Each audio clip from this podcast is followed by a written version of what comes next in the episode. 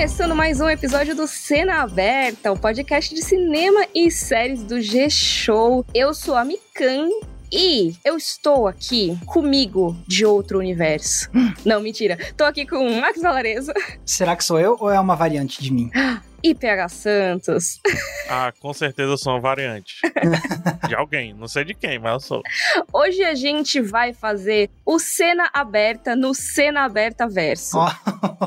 Brincadeira. É que hoje a gente vai falar de multiversos. A gente viu que esse tema tá bombando. Tem muitas histórias que estão discutindo esse tema. Essa semana do episódio é a estreia de Homem-Aranha Sem Volta pra Casa. Na semana que vem a gente tem Matrix, a volta de Matrix também com Resurrections. Então, realmente, esses temas estão em voga. Hoje, sem spoilers, tá? Por favor, não vai ter spoiler, relaxa. Você que já tava fechando o podcast, pode ficar tranquilo. Hoje, sem spoilers, a gente vai falar sobre o tipo de abordagem que essas obras trazem de realidades paralelas, múltiplas realidades, multiverso. realidade virtual. Nossa, sim, tem muito pano pra manga nessa discussão, né? Sim, total. Mas ó, antes da gente entrar na discussão, eu queria avisar que nessa realidade aqui em que estamos, nessa parte aqui do multiverso, o Cena Aberta tem episódios novos toda terça e toda sexta, no G-Show, no Globoplay e nas outras plataformas de áudio digital. Então antes da gente entrar na discussão pra valer, vamos falar das estreias dessa semana? Vamos falar do Primeira Fila? Vamos. Vamos de primeira fila. Então bora.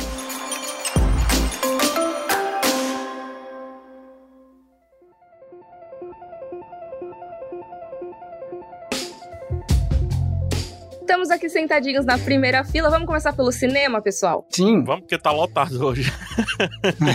Nossa, tem muita coisa. Ó, as estreias do cinema de 16 de dezembro foram Homem-Aranha Sem Volta Pra Casa, que a gente já comentou por aqui, né? Eu já assisti ao filme, tá? Na- no momento da gravação desse podcast. Mas eu e PH ainda não. É, exatamente. Max e PH ainda não. Então a gente vai discutir esse filme mais a fundo no próximo episódio de Cena Aberta. Então fiquem ligados. É, desculpa, Mika. Max, é, todo mundo, gente, um pronunciamento que eu vou precisar fazer aqui ao vivo. Eita. Eu tô sendo extorquido pela Miriam Castro, tá? Jornalista, Como assim? Como assim? youtuber.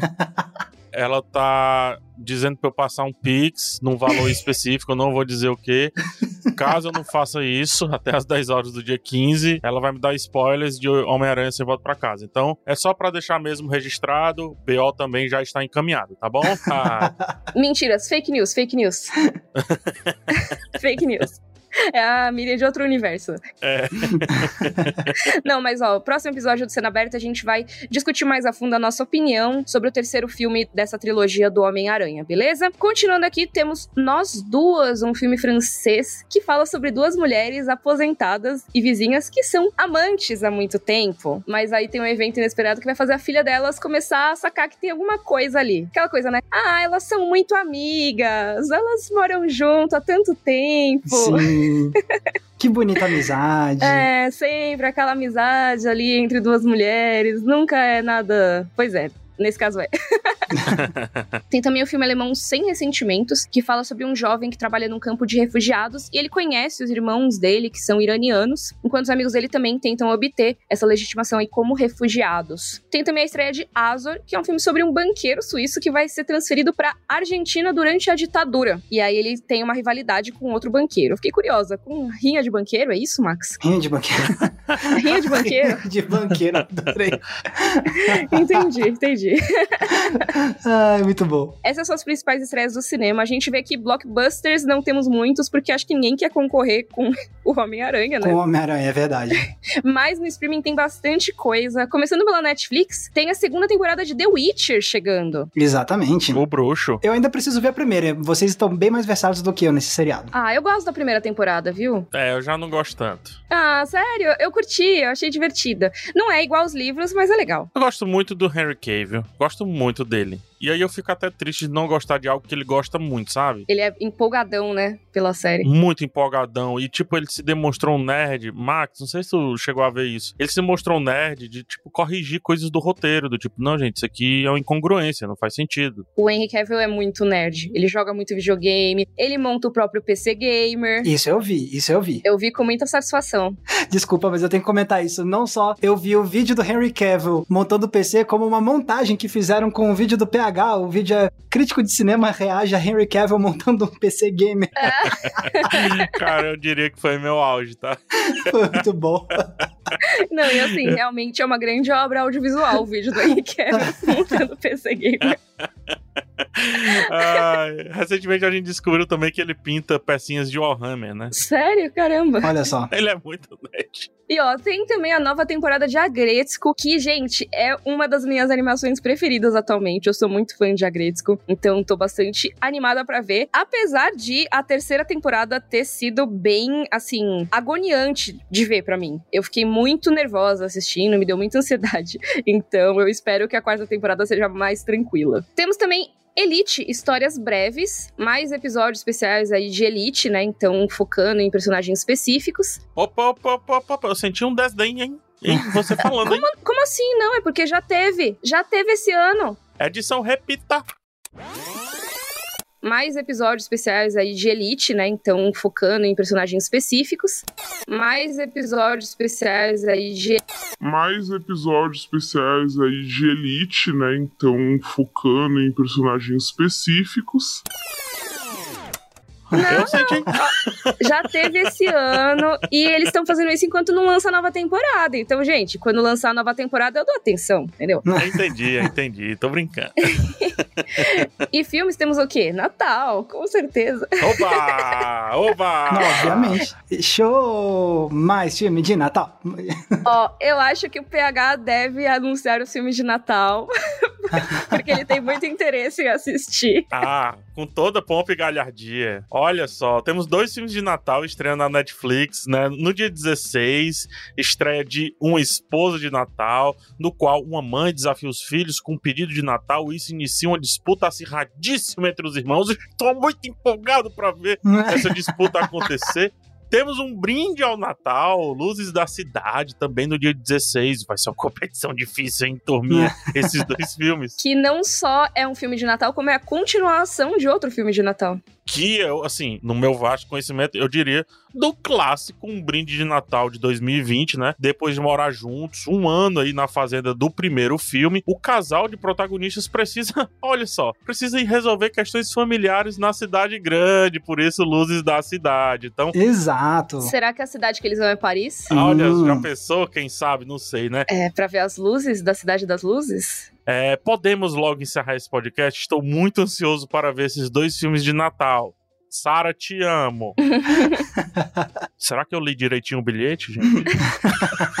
É isso. Eu tô ameaçando pegar com o, o spoiler do Homem-Aranha, por isso que ele tá falando tão entusiasmado sobre o filme de Natal. E também temos um documentário chamado Fascinante Mundo dos Corais, que eu amei porque ele segue um pequeno baiacu pelos corais da Grande Barreira de Corais da Austrália. É um conceito muito fofo. E eu amo documentários embaixo d'água, então acho muito gostoso de assistir. Acho que eu vou ver esse. Agora, PH for real, tá? Com relação ao Natal. Eu não sei como uma pessoa se sente mais empolgada com esse lance aí da família que vai pra cidade grande resolver questões familiares do que um baiacu andando. Andando não, né? Nadando e sendo acompanhado. Porque eu não sei como uma pessoa se sente mais empolgada com um filme de Natal do que um baiacu.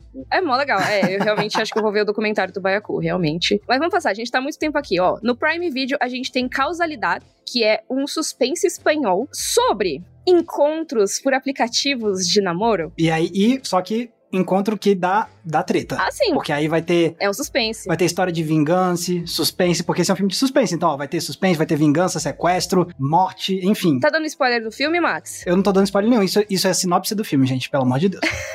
Tô brincando. Mas, ó, uma coisa que é interessante, parece que é em plano sequência esse filme. Ah, é verdade, bem, bem lembrado. Então, isso já me deixou mais curiosa. Na HBO Max, a gente teve o retorno de Sex and the City. Já teve aí, no momento que a gente tá gravando, já teve os dois primeiros episódios. Vocês sabem, na HBO Max a gente sempre acaba dando uma semaninha depois, né, as estreias, porque eles não avisam exatamente a data. Mas tá rolando, tem episódios novos toda semana. E no Globoplay a gente teve o final de Verdades Secretas 2, a parte 5. Encerrou, foram muitos episódios e é daquele jeito, né, pessoal? Sai o bloco de episódios para que vocês maratonem em casa. Então já tá a história completa disponível no Globoplay para vocês.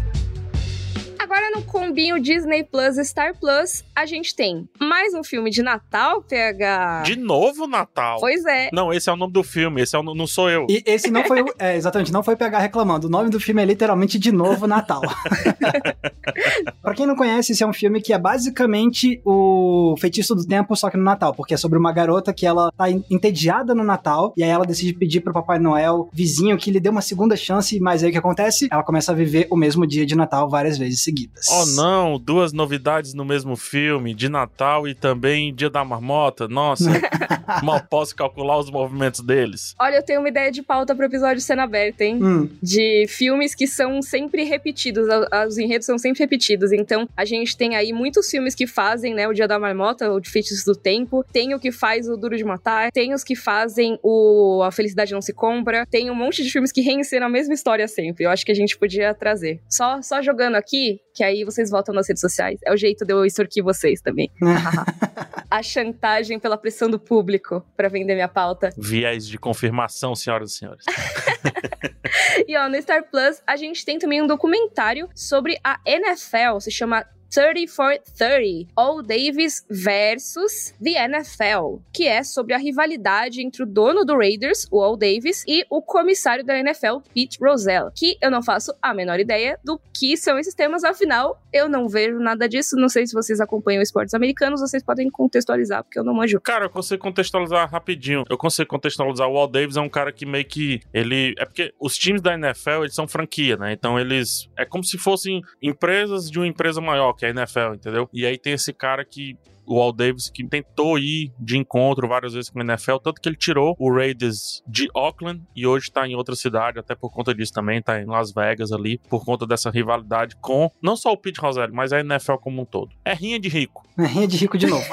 rinha de rico. Agora, uma coisa que é curioso de apontar sobre esse documentário é que ele vai fazer certas reencenações da trajetória dos dois personagens usando a tecnologia deepfake. Olha isso, que louco. Eita, que perigo, que perigo. Ou seja, para quem não sabe, é quando você consegue usar inteligência artificial para aplicar o rosto de uma pessoa em outra e aí o rosto fica super realista e tal. Então, isso me chamou muita atenção, de que é um, um documentário que vai usar deepfake para fazer recriações da, de cenas da trajetória desses dois personagens. Isso vai ser meio doido. É, realmente, eu tenho, eu tenho um pouco de medo desse tipo de uso, mas né? vamos lá, né? Vamos passar pro Apple TV Plus, que ó, hoje teve a estreia de Swan Song, que eu me interessei bastante por esse filme, que é um drama de ficção científica com uma Mahershala Ali, Aquafina, Naomi Harris e Glenn Close. Baita de elenco, hein? Caraca. É, vocês acham que esse é um daqueles filmes que estão na corrida pro Oscar? Ou será que eu tô só viajando aqui? Olha, eu não faço ideia porque eu, sinceramente, ainda não tinha ouvido falar desse filme. É, então, eu, ele, ele apareceu na lista de estreias, eu fui pesquisar a respeito dele, fiquei bastante interessada, porque ele conta a história de um homem com uma doença terminal que ele decide se trocar por um clone. Então não é nem que tentaram recriar ele, ele quis fazer isso. Por isso que o Swan Song, né, aquela coisa que é logo antes de você perecer, tem, né, sua última tentativa. E a direção desse filme é do Benjamin Cleary, que já ganhou Oscar, só que por um curta-metragem chamado Stutterer. E faz uns anos já, quem sabe não seja uma tentativa aí do Apple TV Plus de tentar um, uma indicação, pelo menos, talvez, pra alguma coisa. Não sei, tô aqui isso. Especulando. É, especulando, especulando apenas.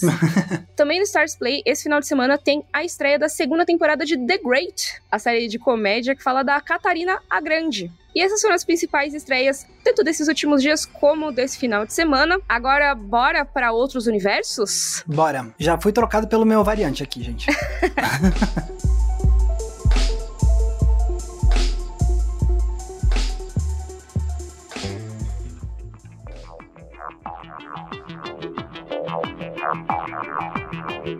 Falando de multiversos, metaversos, realidades paralelas. O que que está acontecendo? Várias histórias disso. É muito louco, assim, porque, tipo, foi a gente trocando uma ideia para pensar em termos de episódio, aí do nada meio que, tipo, pô, peraí, tá meio que na moda, né, esse negócio de, tipo, multiverso, realidade paralela. Assim, quando a gente fala que tá na moda, a gente não tá querendo dizer que começou agora, né, gente? Pelo amor de Deus. A gente sabe que tem há décadas histórias com realidade paralela, realidade virtual e outros universos, mas é porque a impressão que a gente ficou é que nesse momento tá rolando bastante coisa, assim. A gente tava falando do novo Homem-Aranha, né? A Marvel, no geral, nesse momento tá bem focada na ideia de multiverso, né? Sim, são várias obras da Marvel que têm brincado com essa ideia, né? Tanto no filme do Homem-Aranha anterior, o conceito foi trazido de um jeito meio discutido apenas, né? É verdade, eu tinha esquecido disso. É, tem o um personagem que fala, ah, existe, a gente tá na Terra 616, que aí fez até uma referência aos quadrinhos, se eu não me não tô lembrando errado. Só que era de um personagem mentiroso, né? É, eu não queria dar o spoiler, mas é isso mesmo. não, é, mas já dá, já, nessa altura já dá. Era de um personagem mentiroso, então... Isso, é. Ele flertou com a ideia e aí eles falaram, não, é tudo mentira, é tudo mentira. Só que agora no universo cinematográfico da Marvel, meio que é tudo verdade, porque são várias as obras que têm abordado esse tema. E o que eu acho curioso é que quase tudo simultaneamente, quase tudo esse ano, né? De uma forma de mostrar de vários ângulos mesmo esse conceito. E isso vai se estender pro ano que vem. A gente tem um filme do Doutor Estranho, que seria o próximo grande filme aí do universo cinematográfico da Marvel, que vai literalmente se chamar Multiverso da Loucura. Sim. Olha só como é legal isso que o Max falou. Gente, esse lance de multiverso, metaverso, microverso, realidade virtual, realidade paralela, realidade criada, realmente tá aí há um bom tempo. Star Trek tá brincando com isso, tem assim uma cota, né? Como diz em São Paulo. Tem um tempinho e tal. Fringe foi uma série que brincou bastante com isso. Doctor Who é isso, né? Uhum. Uhum. E vários filmes pontuais. Até o recente Star Trek, o do J.J. Abrams, a premissa do filme se baseia nessa, nessa ideia de um personagem que vai de um universo pro outro e fica interferindo ali, e os que não foram ficam confusos sobre o que de fato está acontecendo. Mas olha só como, da morte do Chadwick Boseman, que fez o Pantera Negra, uma das principais perguntas e agora? O que vamos fazer com Pantera Negra? Como que a gente vai fazer? Substitui, deixa pra lá, acabou o, o T'Challa. Tipo, era uma discussão muito, muito complexa, assim, do tipo, tá, e agora? Meu Deus, né? E hoje é muito simples, né? Ah, pode vir uma variante. Sim. Pode ser o vilão que, que não fazia sentido no filme lá anterior, que é o, o personagem do Michael B. Jordan. Pode ser colocado, porque é só trazer uma variante dele também. Ah, mas fulaninho que morreu, etc. Beleza, a gente resolve com isso. E tudo porque a Marvel resolveu trazer isso para dentro do, do universo dela, né? Para dentro do universo cinematográfico dela. O que me leva a uma reflexão. Se antes sempre fizeram, porque só agora que também se popularizou dessa maneira, entendeu? A ponto da gente vir cravar esse tema, dando a entender que tudo parece hoje ser multiverso, multi alguma coisa e tal. Eu acho que tem algumas coisas aí. Eu acho que uma coisa muito legal que você falou é disso de trazer personagens, né, de outras realidades e tudo. Que é legal pensar que isso já existe nos quadrinhos há muito tempo, não só no cinema. E nos quadrinhos você tem várias continuidades, você tem a versão alternativa dos personagens, você tem várias terras sendo retratadas em diferentes quadrinhos. Esse aqui é o herói dessa realidade, mas na outra tem aquele outro que também é popular. E volta e meia você tem eventos que fazem que esses heróis se unam, se enfrentem ou que tem um grande evento que faz o maior caos, tipo a, a Crise nas Infinitas Terras, que é super famosa. Isso é o tipo de coisa que já existia, já foi, acho que até abordado e superado nos quadrinhos. Mas como a Marvel tá trazendo cada vez mais essa coisa de universo pro cinema, né? Essa coisa de você ter que acompanhar várias revistas, que no caso seriam os filmes, para entender o que tá acontecendo, para ficar por dentro do que tá rolando, eu acho que era questão de tempo até eles trazerem também isso, de ter versões paralelas dos mesmos personagens, se juntando nas mesmas mesmas histórias ou sendo abordadas nas mesmas histórias. Eu acho que era uma, meio que um caminho natural que eles iam seguir. E como estão entre os filmes de maior destaque atualmente, né? Eu acho que o resto do mercado de blockbuster acaba ficando de olho nessas tendências. Isso é que você falou de ser que era uma questão de tempo até chegar essa ideia do multiverso nos filmes da Marvel. É perfeito, porque é como se os filmes tivessem caído na mesma armadilha dos quadrinhos de, de ter isso, de ter, tipo, tanta história, tanta coisa conectada em, e espalhada em tanta obra, né? E aí, às vezes, você quer fazer uma mudança, ou você precisa fazer uma mudança significativa, e aí como é que você justifica isso narrativamente? Ah, vamos colocar o conceito de realidades paralelas, multiverso, não sei o quê, porque aí fica conveniente para quem tá querendo contar essa história, né? E você arranja um jeito de mudar as coisas, fazer uma. Opa, não, vamos voltar um pouco no tempo, aquilo que aconteceu já não vale mais. Então, para quem tá fazendo essas histórias, acaba sendo um recurso narrativo muito conveniente também, né? Já tem uma bagunça tão grande, uma salada tão grande de coisa, né? Só pra entender, quando você fala conveniente, é porque tem duas interpretações que o conveniente pode trazer. Hum. É o conveniente do fácil ou é o conveniente do que acaba sendo convencido também que pela narrativa funciona, etc. Os dois, assim, porque convence pela narração, convence pelo fato, ah, ok, dentro dessa lógica, então dá para explicar dessa forma, que é de, de tal universo, tal personagem veio de outra realidade, mas eu acho que é um jeito conveniente no sentido de fácil mesmo, assim. Se não fosse pelo multiverso, a gente ia ter que tentar elaborar alguma justificativa aqui de roteiro tão estapafúrdia, não sei o que, nananã. E às vezes tipo, ah, se já estabeleceu que tem multiverso, então vamos trazer isso aqui e aí dá uma... fica fácil. Entendi, acho que fica claro quando se fala, por exemplo, das discussões de como que os X-Men entrariam nesse, nesse cenário, a universo cinematográfico da Marvel, né? Uhum. Uhum. Como é que não citaram os X-Men até agora, nisso tudo que aconteceu? Ah, como que fulano, Beltrano ou Cicrano também não agiu enquanto estava acontecendo, sei lá, uma invasão ou o Thanos estava instalando os dedos, etc. Eu entendo esse lance da conveniência, mas olha só que engraçado. Esse recurso, não sei se é um recurso narrativo, né? É, totalmente. Uhum. É um recurso narrativo. Esse recurso sempre esteve aí, no sentido da cultura pop. Nunca, acredito que discutido como tal, né? Como tá sendo discutido agora. Me surpreende muito as pessoas estarem aceitando, assim, com a tranquilidade de quem tá tomando café da manhã, porque antes isso era papo de high sci-fi, né? Como é?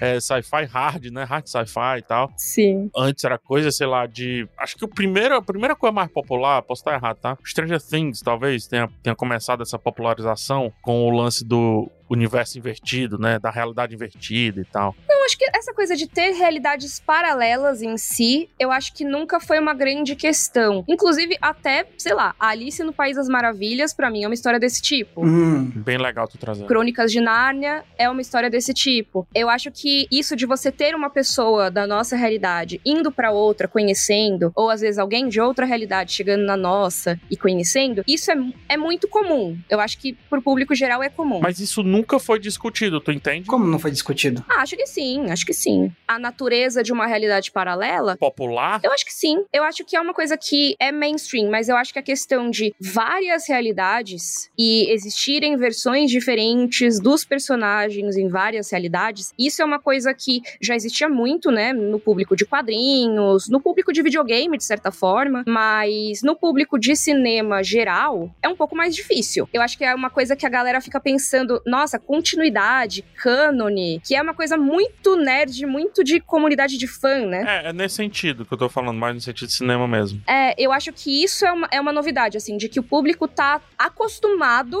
agora a lidar com palavras como cânone, como multiverso, como variantes. Eu acho que isso é uma tendência mais de agora. Eu acho que realidades paralelas a gente sempre teve, mas eu acho que abordar várias dessas na mesma história é, meio diferente, sabe? E nesse sentido, eu acho que um filme que foi crucial para colocar mais assim de forma popular essa ideia do multiverso foi o, o próprio Homem-Aranha no Aranha Verso, porque Uhum. o tanto de quantas vezes eu já não entrei no Twitter desde a estreia desse filme e aparece um monte de username assim que é tipo fulano de tal no fulano de tal verso, sabe? Sim. Você virou meme essa ideia. Aham. Os Homem-Aranha se apontando, né? É, tanto que eu até brinquei. A gente é o cena aberta no cena aberta verso, né? Será que o Rick Mori também não tem uma, uma parcela nisso? Também, eu acho que sim. Caraca, tinha esquecido do Rick and Morty. Rick and Morty super aborda multiverso e você tem as versões, né, de vários Ricks, vários Mortys, várias vezes a família deles, de cada um desses universos, cada uma dessas realidades que eles frequentam, né, e elas interagem muito entre si, uma afeta a outra. Eu concordo plenamente. Eu acho que Rick and Morty também faz parte dessa popularização desse conceito. Mas vocês não vão me deixar sair daqui sem citar Kubanakan, tá, Mika? Pra você.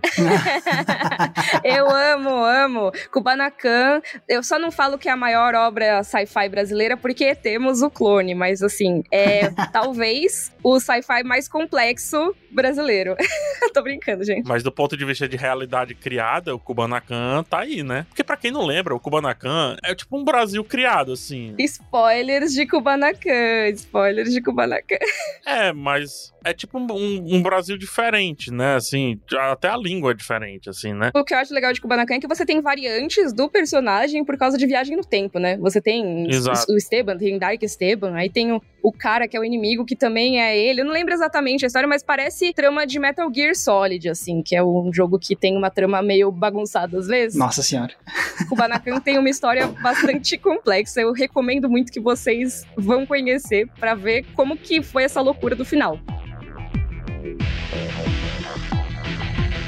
A gente tá falando muito agora também sobre pelo lado de quem tá produzindo essas histórias, né? Mas tem o lado do público, né? De tipo, ah, por que, que a gente acha legal, né? Por que, que pode ser tão empolgante ver filmes com multiverso? Mas eu acho que, obviamente, vai depender de cada caso, mas já que a gente tava falando do caso do Homem-Aranha, se relaciona muito com o que o PH falou sobre, ah, os X-Men são, pertencem, os direitos de adaptação do cinema estão com tal estúdio, mas aí como é que vai fazer pra colocar eles num filme que é feito pela Marvel? Então é muito louco isso, porque, tipo, a necessidade empresarial, burocrática, e o negócio é assim, quem é muito fã e sabe que tal personagem tá, tem os direitos com a Sony, tal personagem tem direitos com a Fox e tal tá com a Marvel, quem é muito fã e sabe dessas coisas, fica meio que, tipo, pensando, pô, ia ser tão bom, né, se só pudesse fazer tudo de uma só vez e, tipo, juntar todo mundo, e existe essa vontade, de, tipo, de meio de quebrar essas fronteiras empresariais de propriedade intelectual, né, só pra poder, a gente, como se a gente estivesse pegando os bonecos que a gente tem e só colocar todo mundo junto, né, então acho que quando vem um filme que é como esse nesse novo do Homem-Aranha, que no próprio trailer já mostra personagens vindo dos filmes de Homem-Aranha que pertenciam à Sony e tudo mais, é tipo, eu, eu, sinto que uma galera fica empolgada por causa disso, assim, de sentir que, tipo, ah, legal, a, a história e a vontade de contar uma história com esses personagens está prevalecendo acima das barreiras é, empresariais de direito proprietário, de intelectual, não sei o que, né, né?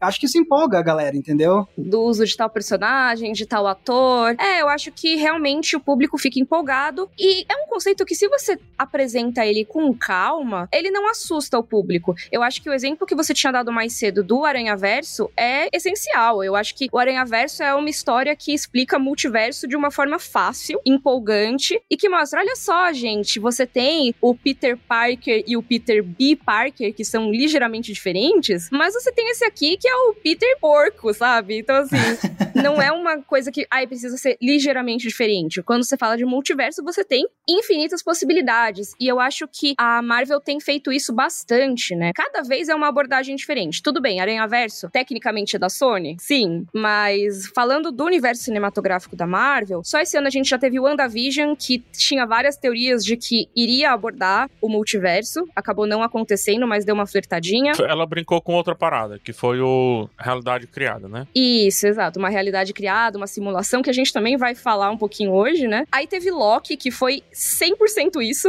Foi assim, uma série inteira sobre variantes, quebras aí com viagem no tempo e espaço, como que você altera e cria universos paralelos e como que isso pode gerar um multiverso e até a discussão de conceitos como guerras entre universos e conquista do multiverso. Já é uma coisa muito dentro disso, dessa discussão, que eu acho que é o que vai aparecer muito na Marvel mais pra frente. E tem também o Arif, que é a animação que teve mais agora pro final do ano, que cada episódio fala de uma realidade paralela do multiverso. Então eu acho que eles já estão preparando os fãs há muito tempo para essa explosão, sabe? Para falar, ó, oh, gente, tem aí muitas versões, hein? Se liga. Não, total, absolutamente. E, e que provavelmente vai ter a combinação com o filme do, do Doutor Estranho, que você tinha mencionado mais cedo também. Eu acho que o Max foi muito preciso no aparato que ele falou e explicou o que eu tava tentando perguntar antes. é porque, assim, o que a Marvel fez de diferente, na real, foi meio que deixar o, o fandom participar, não da escolha de utilizar multiverso, mas participar do entendimento do porquê a necessidade do multiverso. Hum. Entendeu? E aí a gente brinca que é do ponto de vista empresarial, mas é um ponto de vista empresarial que, para esse fandom específico, resvala direto do ponto de vista criativo, né? Então, assim, é como se você estivesse vendo, eu vou exagerar só um pouquinho, tá? Só para realmente fazer entender. Como se você estivesse na sala de roteiro do A Origem do Inception. Do tipo, o Nolan chega querendo dizer assim, cara, eu quero fazer aqui, quero brincar com sonhos e tudo mais. E aí alguém diz, ó, opa, temos aqui o conceito de microverso. Uhum. Opa, peraí, como é que é isso? Ah, é, e o tempo passa assim, assim, assado, etc. O conceito de microverso, rapidinho, aquele episódio do ovo, White Christmas, se eu não me engano, aquele episódio do Black Mirror, que o personagem fica preso numa realidadezinha lá e, tipo, passou dois segundos do lado de fora e para ele passaram mil anos lá, sabe?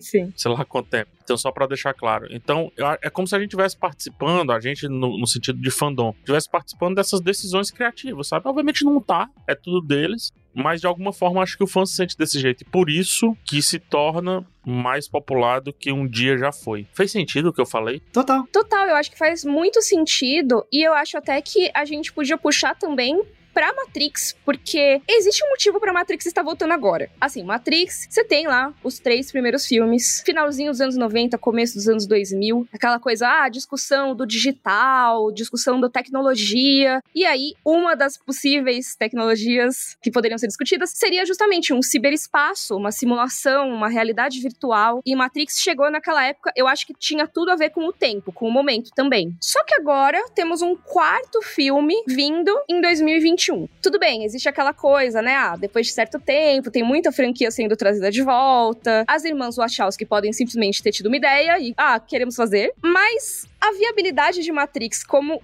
um retorno de franquia agora, vocês acham que tem a ver com esse fenômeno da gente lidar com multiversos? Cara, eu não acho que seja necessariamente justificado, mas como ele chega com um soco, assim, digamos, no sentido de que desde que saiu Matrix, e aí veio todo esse conceito de, tipo, oh, e aí, será que essa aqui é a nossa realidade mesmo? Ou será que é uma simulação? E aí, tipo, você tem diferentes realidades, né? É muito doido como de lá para cá foram saindo mais estudos e, tipo, teorias de filósofos, não sei o quê, que quando vão abordar isso, sempre remetem a Matrix, né? Então, tipo, Matrix ajudou a influenciar todo um, um nível de discussão filosófica sobre se isso aqui é real ou não. E depois de décadas de Matrix ter popularizado esse tipo de reflexão, agora você tá vendo um novo capítulo dessa franquia para ver o que, que pode ser dito de novo em relação a isso. Eu, eu fico empolgado por conta dessa questão, entendeu? Eu não sei se eu respondi direito ao que você queria ouvir.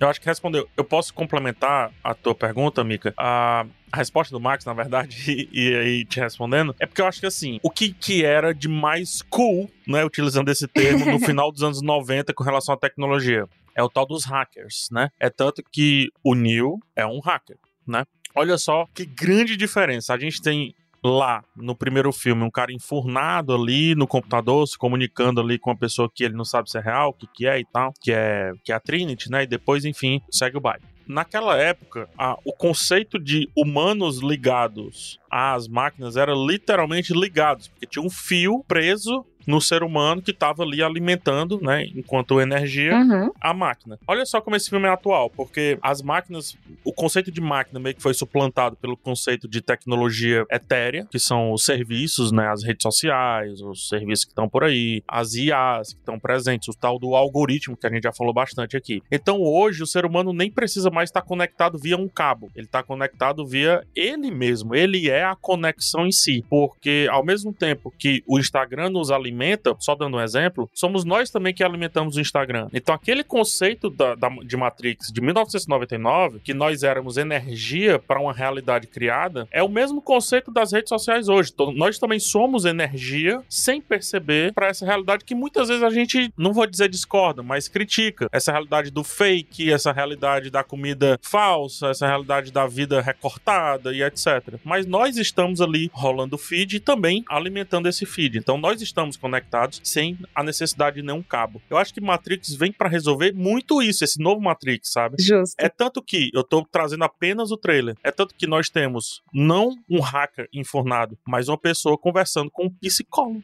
Uhum. Olha a diferença. Sim. Cara, PH, e é muito doido isso que você falou, porque me faz conexão com um negócio que eu sei que a Mika quer comentar muito nesse episódio. Eu quero muito, obrigada. Eu tô extorquindo vocês dois com os spoilers do Homem-Aranha.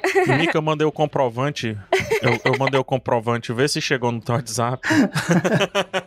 porque o PH tava falando, tipo, das redes sociais como essa outra realidade. Tipo, sim, é uma outra realidade, mas também tem o, o fato de que o Facebook, né, que mudou agora o nome pra Metaverse, eles estão criando literalmente um, um mundo virtual, né? Então, tipo, é essa conexão entre a rede social e uma outra realidade virtual. E aí a Mika, eu sei que ela queria comentar sobre isso também, né? Então, eu piro muito nisso, porque eu acho que, sim, eu acho que tudo que o PH falou faz total sentido. E eu acho que agora isso é reforçado por um ambiente virtual que, querendo ou não, é muito parecido com o que a gente via retratado lá na Matrix em 1999. Então, as pessoas conectadas por um aparelho que vai fechar ali, né? Vai deixá-las presas em um lugar, pelo menos por enquanto, né? Os óculos de realidade virtual, para estar nesse ambiente virtual de simulação que a gente vê no filme A Matrix e agora a gente vê o tal do metaverso. Que assim, não é nada novo, tá? O Facebook não inventou o metaverso, tá, pessoal? Já existe há muito muito tempo. E assim, já existe em videogame há muito tempo essa coisa de você estar virtualmente em um lugar para interagir com as pessoas. Você tem desde aquele jogo Rabo, tem até no Ragnarok Online, gente, que eu jogava quando eu era mais nova. A gente ficava lá sentado conversando no ambiente com os nossos bonecos. Tinha o tal do Second Life, que existiu ali no começo dos anos 2000 também. Esse grande furor de que seria a próxima grande coisa acabou não rolando. Second Life, inclusive, reflexo diretaço de Matrix, tá? Diretaço. Assim. Total. Estética estética. Total. Um ambiente virtual que você podia ter o seu avatar, né? Pode voar. É Matrix Reverse. é, Exato. Total. Então, era muito isso. E agora eu acho que o Facebook tá querendo fazer essa nova versão aí de Matrix, né? Essa versão de Second Life, que você pode ter reunião de trabalho. Teve até um casamento que mostraram esses tempos agora. Então, um universo paralelo em que você pode fazer coisas diferentes, né? Tem cenários diferentes, bonecos diferentes, tudo mais. E eu acho que essa tendência rolar junto junto com a volta de Matrix, não é à toa. Eu acho que, de novo, tá rolando uma discussão do papel da tecnologia nas nossas vidas. Exatamente o que o PH falou. Eu acho que, tá, ok. Então, se a gente tá com a tecnologia junto com a gente, a gente não precisa mais entrar nesse ambiente virtual, porque a gente já tá nele pelos nossos celulares, pelos nossos wearables, né? Os fones, os não sei o que, tá tudo conectado. A nossa casa é inteligente. Então, o que, que é um ambiente virtual de verdade? Como que pode ser mais ainda, né? Como que a gente pode mergulhar mais ainda nessa realidade? Vamos estar aqui, né?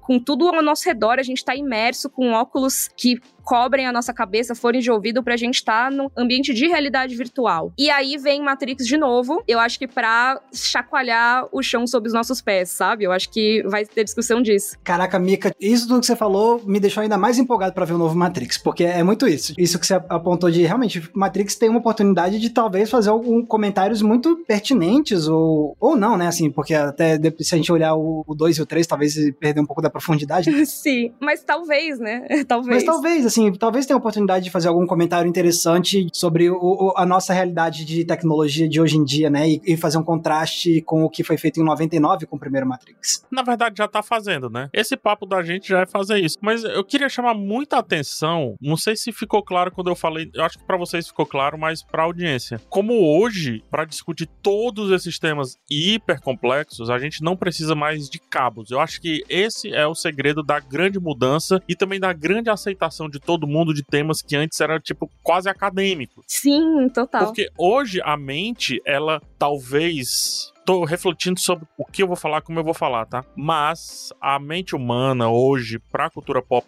também, não só para a cultura pop, mas para a cultura pop também, seja uma das coisas mais caras de serem discutidas. Por quê? No mundo pandemia, todo mundo estava discutindo em algum nível uma certa filosofia sua, introspectiva ou psicologia. Tava discutindo, não tô dizendo que as pessoas estavam fazendo, tá? Estavam discutindo. Seja do, do ponto de vista de dores, seja do ponto de vista de perspectivas do novo também. E aí, o, o, o Matrix vem com essa proposta, né? De ser mais uma discussão mental dessa vez, do que de fato uma discussão quase física, tipo Zion e os seus arredores, sabe? O como é ruim, quente viver em Zion, como a máquina se transforma numa sentinela. É muito mais interno do que externo. É exato Exato. E olha só. Mas, de novo, sempre esteve aí. Sempre esteve, mas eu acho que a discussão da tecnologia atualmente está muito voltada para isso também, né? Total. Então, os algoritmos estão influenciando sua mente, sabe? Como é que a gente fez? A gente fez isso. Um episódio sobre isso,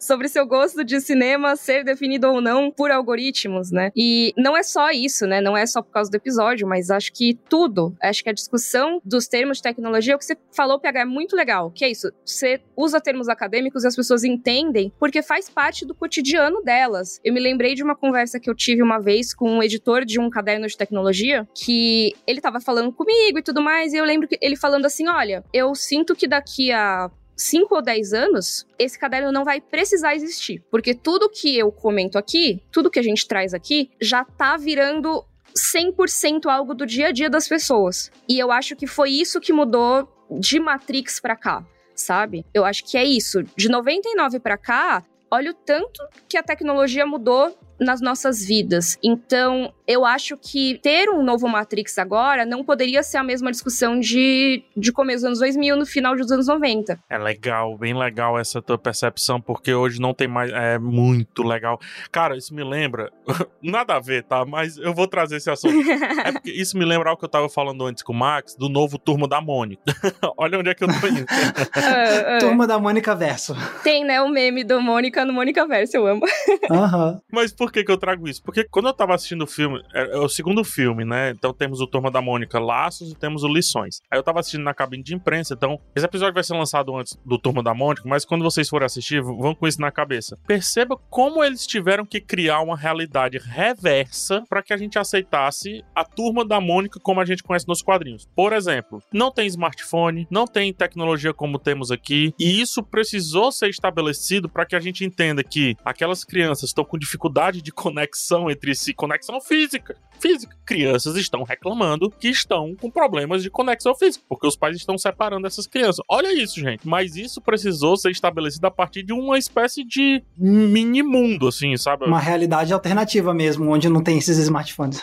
Exato. E aí você questiona, pô, pega, mas será que o filme não é muito exagerado? Sim, o filme é extremamente exagerado para que a gente se desprenda disso aqui. Então, o amarelo, ele não é amarelo. Ele é amarelo. O vermelho, não, ele não é vermelho. É outro mundo mesmo, para você entender que isso não se passa na, é outro mundo. no seu mundo. É uma realidade que existe a turma da Mônica. Porque senão você ia ficar discutindo verossimilhança, entendeu? Você ia ficar. Olha só como é poderoso esse, essa questão de que hoje a gente precisa reconstruir um passado que existiu para que a gente aceite esse passado. Não, total. E até, assim, pensando na, na, presença da tecnologia nas nossas vidas, uma coisa que. E que vocês que são fãs de filmes de terror vão saber falar muito mais do que eu, terror e suspense, que o tanto que foram tendo que inventar desculpas pros heróis dos filmes estarem sem os seus celulares. Ah, sim, sim. Ou estarem sem sinal, ou sem bateria. Isso sim. era uma coisa que não existia antes, porque você conseguia colocar a pessoa perdida ali na floresta e ah, ok, ela tá perdida na floresta. Mas agora não, agora cada vez mais, com tanta tecnologia, tantas formas de pedir socorro, de conversar com alguém,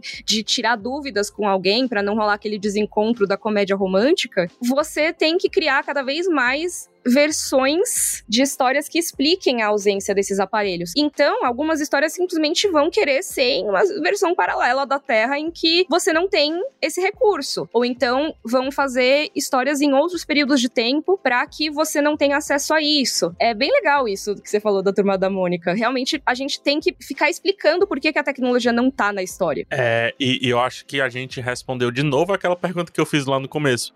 Por que que, a, cara, a Marvel, enquanto cinema, eu acho que ela nasceu com a bunda virada pro, pra lua, assim, porque eu não sei se há 10 anos, se a Marvel fosse fazer isso que está sendo feito hoje, seria recebido de uma maneira tão digesta entendeu? Não falei indigesto, falei digesto de uma maneira tão lisa. Porque é isso que eu percebo. Matrix foi recebido de maneira indigesta. O que é que eu quero dizer com isso? A gente precisava sentar e conversar sobre. Falar o que, que isso representa, né? Lá em 99, é, Clube da Luta, a gente precisou sentar. Não, vamos, peraí, a gente tem que conversar sobre. Praticamente quando nascem os explicados aí na, na história da, da cobertura de cinema, etc. A Marvel não tá precisando fazer isso. Porque as pessoas já estão aceitando. É aquele seu lance que, que você falou do caderno de tecnologia. Eu acho que esse momento chegou. Não precisa mais. Já faz parte do cotidiano do fã, né? Não digo nem a, até a, a sua avó que vai no cinema ver, talvez ela fique. Nossa, o que que tá acontecendo? Claro. Mas assim, eu digo, a pessoa que tá acompanhando,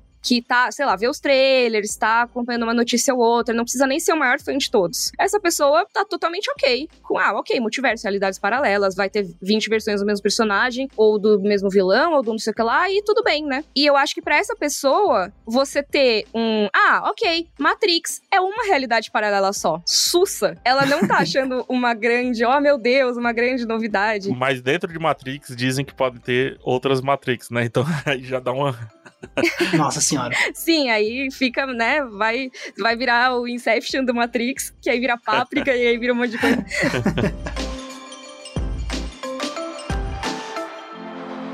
Uma coisa que eu acho legal é trazer um assunto que eu e o Max comentamos na, na nossa reunião de pauta antes de vir gravar, e o PH pirou. Então eu acho que talvez pra gente encerrar seja legal só trazer esse assunto rapidinho, que um dos tipos de história que tão mais populares em mangá e em anime hoje em dia, né, nas animações japonesas, é uma coisa chamada isekai, que quer dizer assim, literalmente outro mundo. Essas histórias são exatamente histórias sobre uma pessoa que vai parar em outra realidade, em outro mundo e vai conhecer essa nova realidade que pode ser ou assim, ligeiramente diferente da que ela vive na Terra ou completamente diferente. Tem uma que a pessoa reencarna como uma aranha, por exemplo. Sim. Não, é, o, o mais clássico é tipo ir num mundo que é tipo um mundo de fantasia, cheio de criaturas mágicas ou então tipo um jogo de videogame, tipo a pessoa entra no mundo no universo do mundo do videogame, então tem as variações, mas o conceito básico é esse, de você ir para uma realidade paralela mesmo. E é impressionante, eu tava até brincando com a Mika, tipo, hoje em dia você piscou, pronto, tem 20 Zekais novos uhum. para você ler ou assistir, porque tá muito, muito em voga isso atualmente no mundo do mangá e do anime. Com certeza. E eu lembro que a gente falando e o PH falando, nossa, como assim? Que tipo de história é essa? mas elas são super populares. É, eu digo isso porque, assim, isso só, só reforça algo que eu falo muito. Cara, tudo que a gente consome é repertório, sabe? Não dá para ficar fechado para qualquer coisa que a arte esteja expondo pra gente falar sobre outros tipos de arte. Porque parece que a gente tá falando sobre a bomba atômica, a descoberta da bomba atômica, pô, o cara já tá voltando com três de hidrogênio, sabe? Então, assim. Como é assim? por isso que eu fiquei, eu- eu- é por isso que eu fiquei muito, muito interessado em entender que determinadas culturas, esse papo que a gente tá tendo, talvez seja um papo que já foi tido há cinco anos, Uhum. entendeu? É, porque é, é super comum nessas obras, né? E assim, eu, eu sou muito. Eu tenho que fazer um vídeo sobre Isekai ainda, mas basicamente o que eu falar é: histórias Isekai, sim, elas estão extremamente populares hoje em dia, mas Matrix é um Isekai. Alice no País das Maravilhas é um Isekai. As Crônicas de Nárnia também. Então tudo é Shakespeare, se não for, você cai. Isso mesmo. Toda- todas essas histórias de uma pessoa do nosso mundo indo parar em outro mundo, tudo isso aí você cai. O conceito é esse. Agora, não vou desenvolver mais porque a gente tá sem tempo. Mas fica aí, fica aí o negócio. Num outro universo paralelo, essa, essa conversa teve três horas ainda e a gente arranhou só a superfície. Exato. Mas, cara, eu tô amando essa conversa mesmo. Eu acho que a gente realmente poderia ficar mais três horas aqui. Mas, ó, pro pessoal da edição não me matar, que a gente já tá. Assim, sem tempo, já precisa encerrar o episódio. Fica aí, então, acho que o nosso consenso de que esse é um tema que tá bastante em voga e acho que é uma tendência, né? Sim, eu fico empolgado pra ver que, que tipo de histórias novas podem ser contadas a partir desses várias ideias de realidade paralela, ou multiverso. Eu acho que sempre pode vir muita coisa muito empolgante, com certeza. Com certeza. Eu quero frequentar o multiverso, conhecer várias realidades paralelas, isso sim. Também. Ó, então agora vamos pra nossa dimensão alternativa aqui, só pra fazer umas indicações. Vamos pro nosso balcão da locadora? Partiu.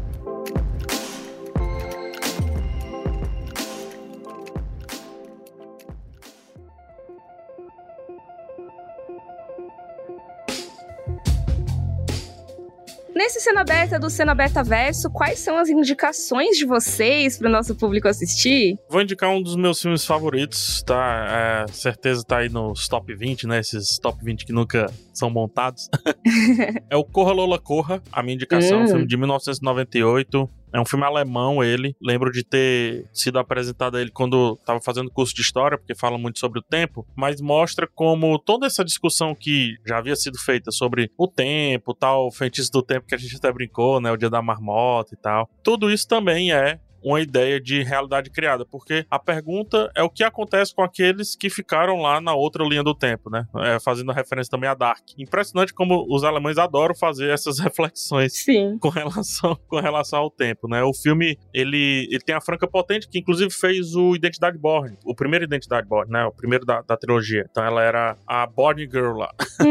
O filme é assim, Corra Lola Corra porque a Lola, ela vai tentar impedir um problema que tá acontecendo com o seu namorado ali, uma situação de crime e tal, e aí não consegue, né? Ela não consegue isso e em seguida ela percebe que consegue voltar no tempo pra correr e tentar evitar novamente, entendeu? Então ela Uhum. fica correndo várias vezes, ela fica girando várias vezes essa mesma correria, os mesmos acontecimentos pra tentar impedir esse assalto. Então é como se ela tivesse presa ali, é, que pra mim é o conceito que eu mais curto, é como se ela tivesse presa no, no, no microverso ali daquele acontecimento. É como se tudo na vida dela tivesse sido recortado e ela tá vivendo aquele acontecimento várias vezes pra tentar resolvê-lo. E a gente sabe que cada vez mais vai se vai piorando tudo, né? Boa. E você, Max? A minha recomendação é outro filme de 1999 que fala de realidades paralelas, mas que não é Matrix. É o filme chamado Existence, com Z no final. Esse filme é foda, tá? Hum. Esse filme é foda. Esse filme é do David Cronenberg e tem o Jude Law, tem a Jennifer Jason Lee, tem o William Dafoe, tem o Ian Holm, é um baita do elenco e é sobre um criador de jogos de videogame que ele sobrevive a uma tentativa de assassinato, mas aí pra tentar sobreviver a essa tentativa de assassinato ele se refugia no próprio mundo virtual que ele criou e a partir daí vai ter toda uma história de suspense, perseguição e tudo mais envolvendo essa ideia de realidades paralelas e é um filme que vai dar um monte de nó na sua cabeça e tudo mais. E é um filme muito legal. E sendo David Cronenberg, que ficou famoso como o rei da, da escatologia no cinema, né? Fazendo uns negócios meio nojentos, então ele vai usar uma estética de corpos humanos sendo meio que deformados, mas ao mesmo tempo mis- misturar isso com tecnologia. É um negócio muito louco e é um filme que eu queria que mais gente conhecesse. E que saiu no mesmo ano que Matrix, fala de uma temática parecida com Matrix. Ainda é um filme muito diferente de Matrix, mas assim, acho que ficou um pouco na sombra. Então fica aí a minha recomendação de Existence. E você, Mika, qual é a sua indicação pro balcão? A minha indicação pro balcão é um anime, ó, oh, que novidade, que novidade. que também é praticamente contemporâneo a Matrix, que é Serial Experiments Lane. Olha só, esse eu nunca assisti. É um anime que passou muito tempo atrás aqui no Brasil, naqueles canais Locomotion, Animax, uhum. antigamente, assim, também é começo dos anos 2000. E, cara, Lane é uma história de ficção científica, mas também com uma grande discussão existencial. E olha só, a gente tem a Matrix, em Lane a gente tem a Wired, que é uma rede de computadores em que você pode existir, você pode abandonar o seu corpo e existir lá dentro. E toda essa série fala sobre a relação da Len com esse ambiente virtual, com o que, que ela representa, por que, que ela é tão importante importante para aquele ambiente e o que, que ela pode se tornar se ela estiver naquele ambiente. Eu acho que tem discussões muito interessantes sobre realidades paralelas, sobre ambiente virtual, metaverso e tudo isso feito em 98. Muito legal. E saiu no meio, acho que de 98, então saiu até antes de Matrix, mas isso não é nem pra dizer, ai, Matrix copiou. Não, gente, porque tem gente que fica falando isso. Eu não acho que seja um caso de Matrix copiou, e sim de essa era uma discussão naquele momento. É, fazia parte. É, exatamente. As irmãs Wachowski também estavam ligadas nas discussões, assim como os criadores de Len. Vale muito a pena. É assim, é mais. O pessoal não gosta muito, às vezes, do, do andamento, sabe? Às vezes acha meio lento, meio confuso. Mas se você conseguir passar por isso, eu acho que é uma história que vale muito a pena conhecer. Acho que é tipo essa pegada aí, por exemplo. No final dos anos 90, tudo era. Tinha esse lance mais industrial aí. A trilha sonora industrial e tudo. O próprio David Bowie lançando música assim. Aí o Corlola Corra, que alemão, obviamente por isso. O Matrix, que também tem a música toda. A questão é o que chama do Zeitgeist, né? É aquilo que tá meio que no imaginário geral e tal. Não vejo como cópia, não. Isso, é, é a tendência da época, exato. Então ficam aí nossas recomendações do balcão. E agora, onde que as pessoas podem nos encontrar nas redes sociais? Max, nessa realidade, tá? Não dá o endereço da realidade paralela, por favor? Tá bom. Combinado. Quais são as suas redes? Nessa realidade, você pode me encontrar no YouTube com o canal Entre Planos, tudo junto, e nas redes sociais, tanto no Twitter quanto no Instagram, você me encontra com a mesma arroba, que é Max Valarezo com um Z somente. E você, PH? Você me encontra como PH Santos em todas as redes, no YouTube, no Instagram e também no Twitter. É só buscar PH Santos. E você, Mika? Você me encontra, ó, na realidade paralela, ainda era Underline Mika no Twitter, mas agora é arroba Mikan, entendeu? Nessa realidade aqui. Muito bom. E no YouTube também, como Mikan, você me encontra por lá. Só no Instagram que é diferente, que é underline Miriam Castro. Já o Cena Aberta, esse podcast lindo, maravilhoso, que nos permite filosofar sobre ambientes virtuais e tecnologia, esse podcast você ouve toda terça e toda sexta no G-Show, no Globoplay e nas outras plataformas de áudio digital. A gente se vê no próximo episódio. Tchau, tchau, gente. Tchau. Tchau, tchau.